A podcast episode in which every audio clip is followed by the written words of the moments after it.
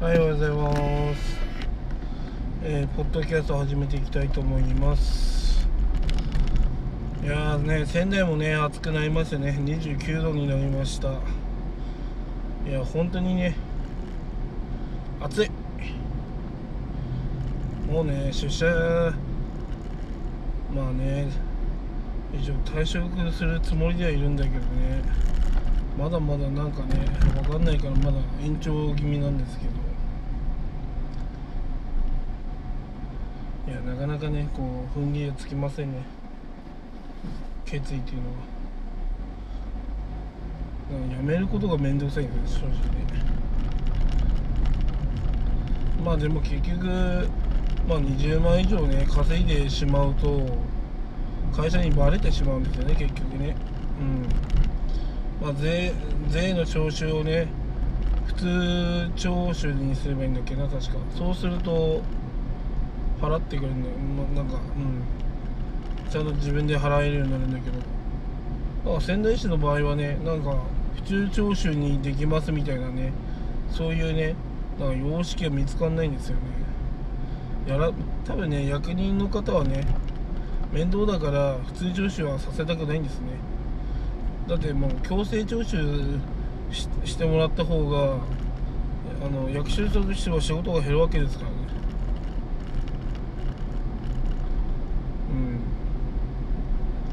うんまあそういうのを考えるとやっぱねそういうふうにねや強制というか普通徴収というかまあそういうふうな方向にまあ普通徴収はまあさせたくないから様式を置いてないんだろうなと思いましたね。やめな会社をね退職しないと普通徴収させてくれないのかっていうねちょっとねなんか疑問も残りますけどね。まあでも、まあ、まあ会社にバレないでねその副業ができるならまあそれでねいいんですけどね。まあ世の中そういうまあち塵も積もればねなんか多分バレたりとかするんですね簡単にね。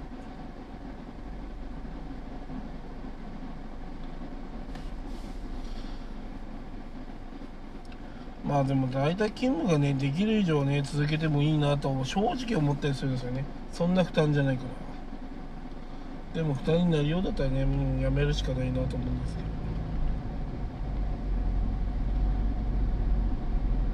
どちょっとね会社はね変化起こりすぎてねなんかこうだんだん嫌になってくるんですよね。こうやっぱ人間って変化に弱いんですよね。そんな強いわけないんですよ人間はね。うん。でね会社はね安定的に給料もらえて素晴らしいと思うんですけどね。ただこうちょっと従業員に変化を求めすぎかなって感じがしますね。うん。ね在宅勤務よしとなったと途端になんかね他の他のなんだろうな会社からあの転職してきた人たちがなんか幅を利かせてようやくねうちの会社が在宅勤務になったのになんかその全時代の働き方を押し付けようとするんですよね。まあそれってすごくね違うなと私は思ってるんですよね。まあでも私は続けますけどね。うん会社のねなんか規定みたいなのに書いてあったんですね。あの調子悪い時にね無理してねあの出社しないしないってね。正直ね出社する時点でもう無理なんですよね。遠すぎる。うん。でこれからねあの行く会社1時間ぐらいはねもう通勤に時間かかるんですよ。もう会社行く時点でもう疲れて終わりなんですよ。いやましてや残業ができるね人だったらまあそれはいいのかもしれないけど私残業できないしねもう子供も迎えに行かなきゃいけないとなったらタイムリミットあるしねもう何もねできない状況なんですよね本当にね。共働きにとってすごく最悪な状況に陥ってるわけですよ。まあそれでいてねまあねまあまあそれでもやっぱね生きていかなきゃいけないんでまあいるしかないんですけどっていう風な感じなんですよね。うん。まあ別に無理してるわけでもないんですけどまあやっぱりねまあ安定的な給料っていうのはいいなとか思いつつねまあやっぱこう自分のねやっぱビジネスも作っていきたいなっていうやっぱ気持ちはあるんでね。まあそのまあ本当は両立できたらなと思いますけどね。まあそれは難しいのかなとか思いながらはい現在に至ります。そう全てが手に入るんだったらまあそうしてるけどね。まあそうならないからね。今こういうふうになってるのかなと思いますね。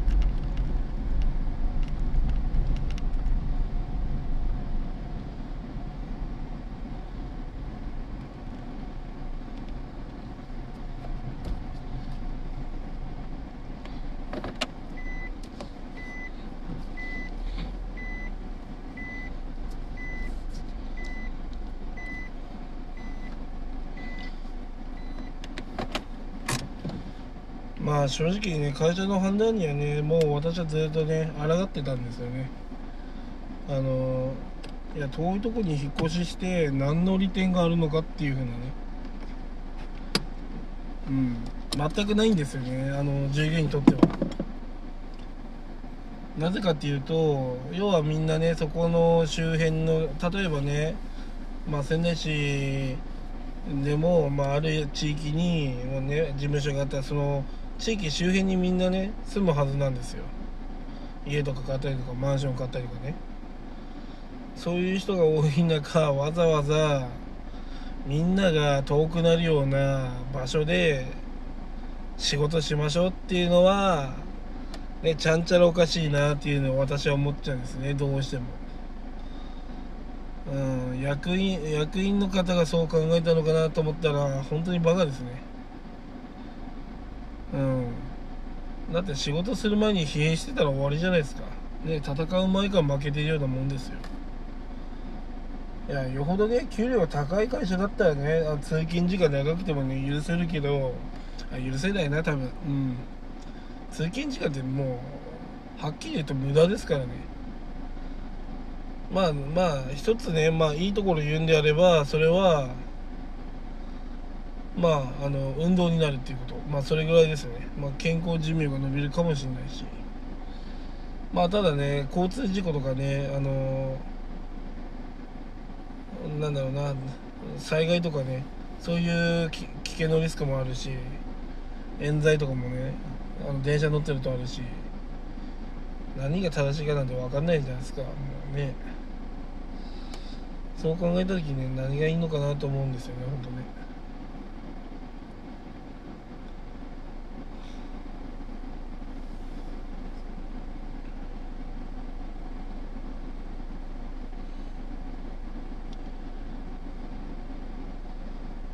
まあねななんとも言えないですね本当に。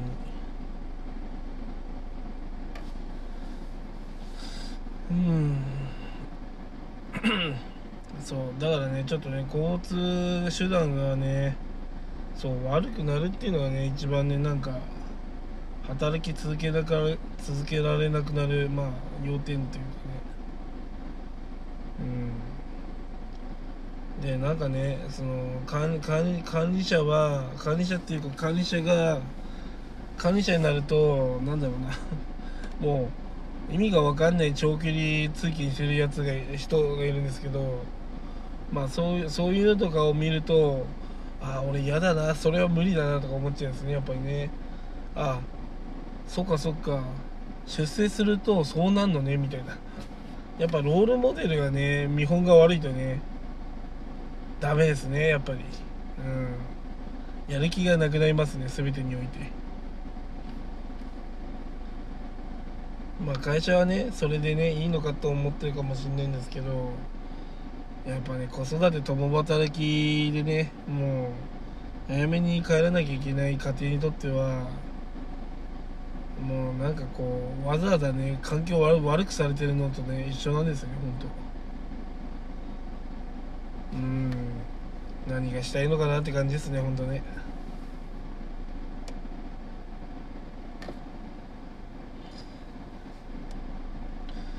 はいまあそんな感じでねまあうちの会社はねもうなんかこう何したいんだろうってね感じですねほんとね。なんかね総務がねあの近くにあったんだけどそれもなんかね別の場所に行っちゃうんですよね総務部が。だから前もなんだろうなその総務部があったからいろいろ聞けたのが聞けなくなっちゃうっていうねリスクがあるんですよね。要は聞けないってことになると統率が取れなくなるんですよねその例えばルールとか細かいルールとかね。総務部しか知らないようなこともあったりとか。まあ一応ねあのー、細かいルールとかはあのエクセルとかにあるんだけどインターネットとかでもいろいろ確認できたりとかするんだけどでも正直ね人自体にもうなんだろうな口で聞くのと目で見るのじゃ全然違くて耳で聞いた方がすごくね頭に入ってくるんですよね。まあやっぱそこねなんそこにこうねやっぱね人がいないっていうことになるとねまあ簡単に言えばね無法地帯になるんですよね。その総務部とかねあの近くにいないとね好き勝手にやっちゃうみたいな。うん。いやちゃんとしたねそういうまとまった組織がね近くにないっていうのはねやっぱりねアウトなんだなってね思いますね。うん。まあよよく言うこれは間接費の削減をまあねあのしてるんですよ。まあ役員の方がじゃあねあの会社の業績を上げるために間接費削減しましょうっていうふうにね多分考えたと思うんだけどまあよくある失敗する手ですよね。だって働く人が集中できませんからね。あの総務部とかがねちゃんと動いてくんないと。だからなんかね引っ越しのねスケジュールとかもぐちゃぐちゃでだから総務部さんだけ勝手に引っ越ししてあの他の部は置いてきぼりにされちゃったんですよね。そういう事例があってやっぱりなんだろうこう導く人たち総務部の人たちがこう人数減ったりとかこう内議がしろになったりとかそういう人たちを削減することによって得られる利益っていうのは逆に少ないんじゃないかなと思うんですよね。うんまあ、当初はねあのいやいない方がねあの間接費も下がっていいよってあいつはいつも仕事してねえしって思ってる人たちは多いかもしんないんだけど結局ね削っちゃいけないところを削っちゃうっていうのはもう会社において終わりですね。うん間接費下げるぐらいだったらね役員とかの給料を下げた方がねよっぽど建設的なんじゃないかなと私は思いますね。うん。まああとね場所が悪いとねあの新規でね入ってくる人少なくなると思うんですね私はね。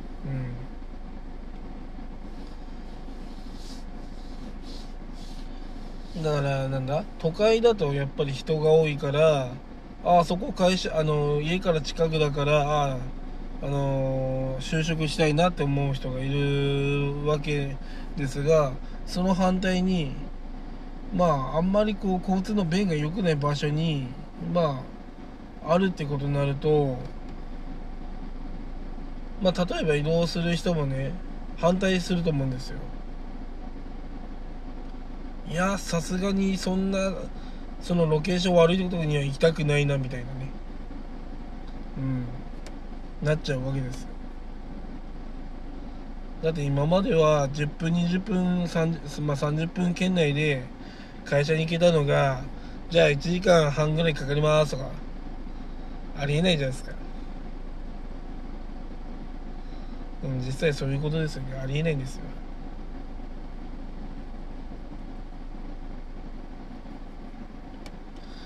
まあ会社はそれでいいのかもしれないけどそれは毎日強制される身にね慣れてないっていうのがまあ会社衰退するのかなと思いましたね。うん。やっぱいい場所にあるからいい人が来るんですよ。う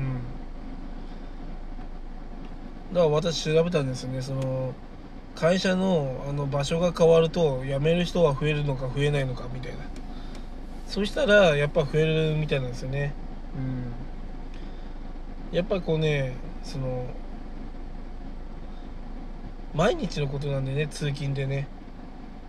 これが30分か1時間になったらもうね2倍2倍2倍か？4倍？3倍？え違うな。もしも毎日30分通勤だとしたらまあ1時間ですね。往復でねだから2時間になるわけですねこれがね。で週でえ2時間だから14時間14時間なわけじゃないですか。14時間。で2週間で28時間。まあほぼ 1, 1, 1日。で4週間で 2, 2日間。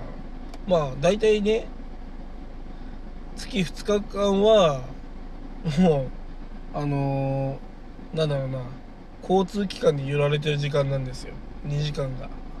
往復っていうか片片道時間だと。でそれが12ヶ月間続くわけだから1時間片道1時間通勤の場合だと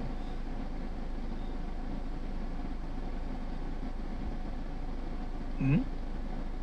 えっとほぼな1ヶ月えー、えー、なんだ？2週間で24時間だから、えー、2日だから24日間ぐらいかな大体。24日か25日間は1年の中であの交通機関に揺られてるんですよ。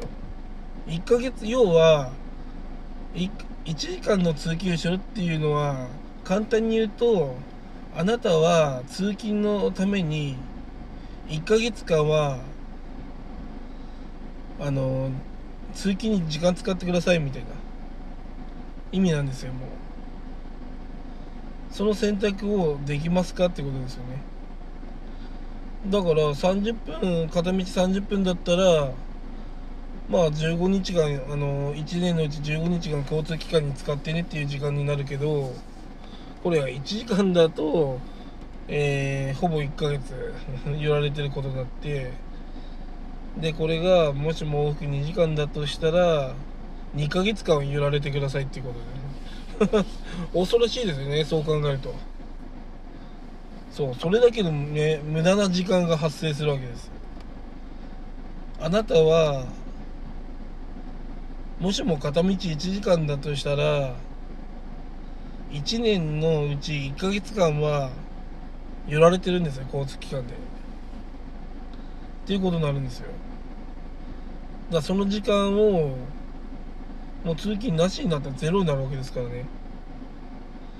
で30分だとしてもそれは15日間ぐらいなんですよ。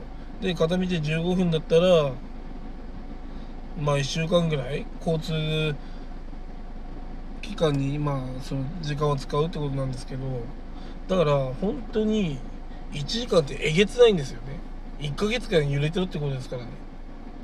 だから私もねこう話してるうちにねやべえなと思いましたね。だって1ヶ月間交通機関に揺られ揺られてろって言っているようなもんですからね。こうなんか簡単にね引っ越ししますとか言うけど誰のことを考えてんだって感じですね 本当にね。何も考えてないんじゃないかなって私は思っちゃいましたね。うん。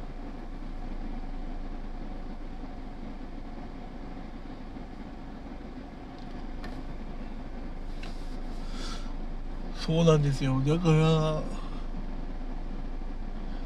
1ヶ月間ねあの交通機関にね時間を費やすっていうとじゃあねそれがねじゃあ10年10年あのそこで働きましたってなると10年間のうち1年間はねもう交通機関にね時間を費やしてることになるんですよ。ねちゃんちゃら笑っちゃいますよね。自分の人生1年間ですよ。1年間子供と一緒にね1年間も自由な時間あったら最高ですよね。その1年間ってね世界一周に使いたいとかできませんかね。私そそっちいうのに使いたいですよね。まあまあ逆を言うとね会社が自由なね引っ越しをするってことは従業員もね自由な発想でいてもいいと思うんですよね、まあ、例えばねまあ在宅勤務とか基本ね。で本当に集まんなきゃいけない時だけ集まると。本当それで私はいいと思うんですよね。まあこれね一般社員だからそういう風な発想になりますがまあ管理職だったらね、まあ、もっと集まってほしいとか思うんでしょうけどまあそれはね給料高いからそれはねしょうがないんじゃないですかと私は思うんですよね。給料高い人はね。給料安い人にそこまでね押し付けないでほしいと私は思いますね。だって責任のねあれもありませんからね。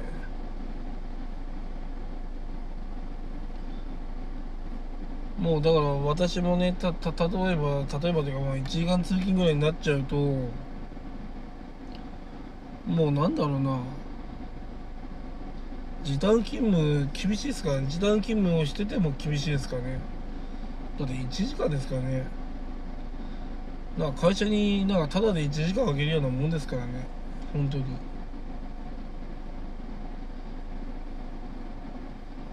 まあねじゃあじゃあ車通勤にはいいんじゃないかっていうふうに言われますけどじゃあ誰がね車のガソリン代とか保険代とか車が消耗したらその日を誰が払ってくれるのかなって思う思うんですよね。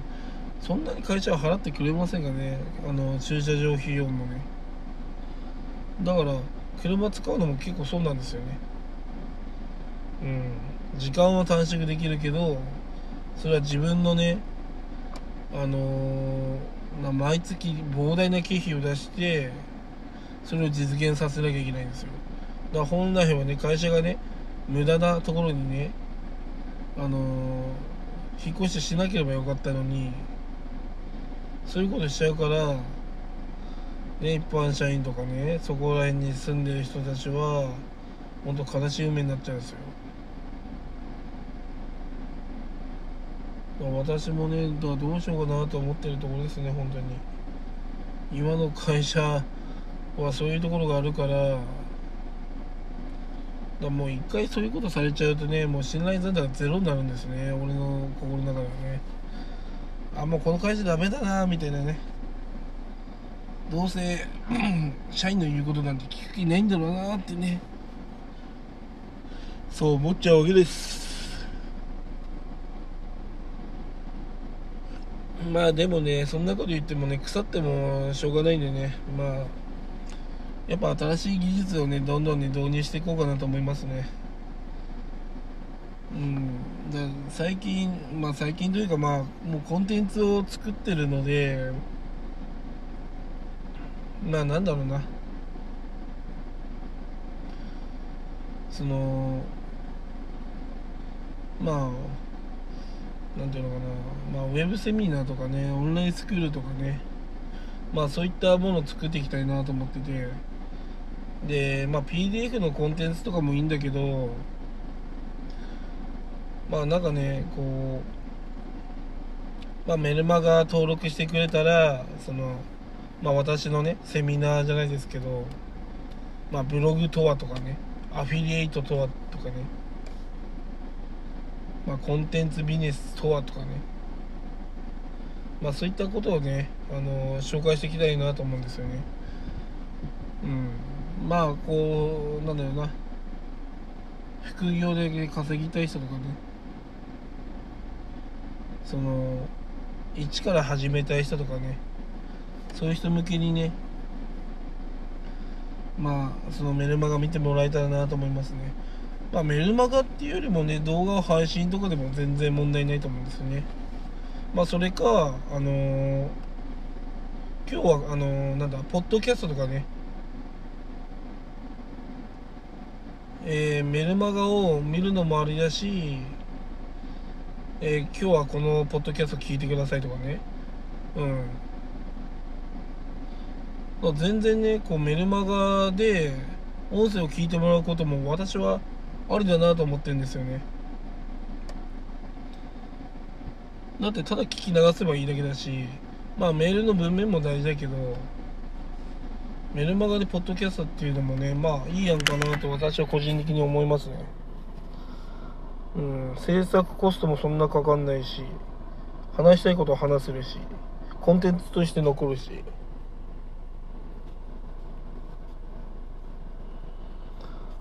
うん。だから作成するのもめんどくさかったら、えー、ポッドキャストで喋って、それをね、メルマガに流すと。であのあとねあのお得なもあるんでこれを見てくださいとかまあそういったのもね、まあ、ポッドキャストでできるからまあいいかなと思いますね。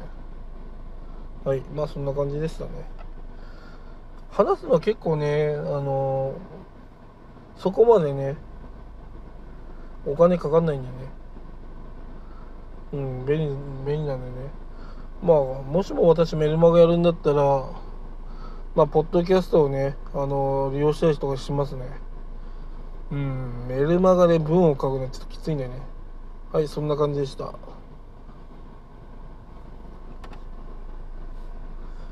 いやーまあそんな感じでねまあ今後このピュアジジイの方でね多分メルマガとかもやっていこうかなって思ってるんではい。あとねシステムもね徐々にねあの自動化していこうかなと思っていますのでまあ私と一緒にね自動化ねえあのについてね気になる人はね話、えー聞いてもらえばとと思いますね、まあ、やっぱり何事もこうメールを送るにもえー商品を紹介したりするのにも決済を自動決済するにもお礼メールとかも自動でするにも全部自動化にする必要があるわけですよね。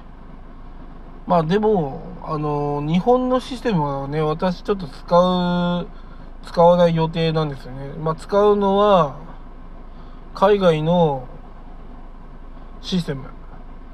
これを使おうかなって思ってます。それはなぜかというと、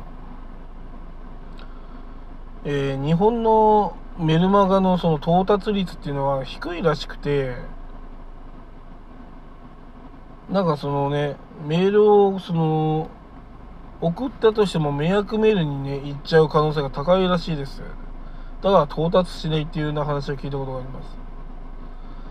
でそのなんだろうなそのメール海外のメールのその専用のツールを使うと到到達率がね高くてまあ読んでくれるらしい読んでもらいやすいと。うん。その要は選ぶシステムによって全然ね効果が違うらしいです。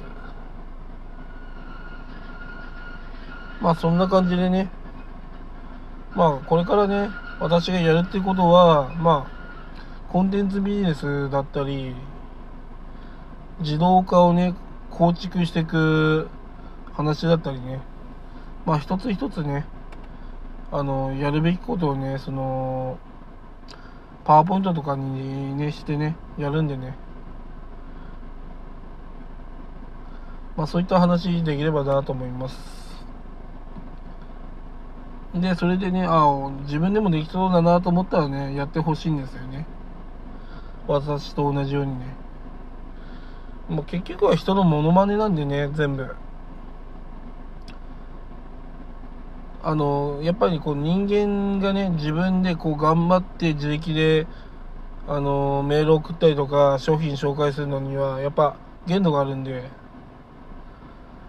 やっぱこう集客教育販売ねやっぱこれをしっかりね自動化していかなきゃいけないんででなおかつあの言われてるのが日本のまあ日本のシステムもいいのはいいんだけどただやっぱりこうねいろんなシステムと連携できるのはやっぱり海外のシステムの方が優れてるっていうような話を聞いたので、まあ、とりあえずね海外のシステムまあ英語だけどねちょっとチャレンジしてみようかなと思います。一つずつね。うん。はいそんな感じでした。はい以上です。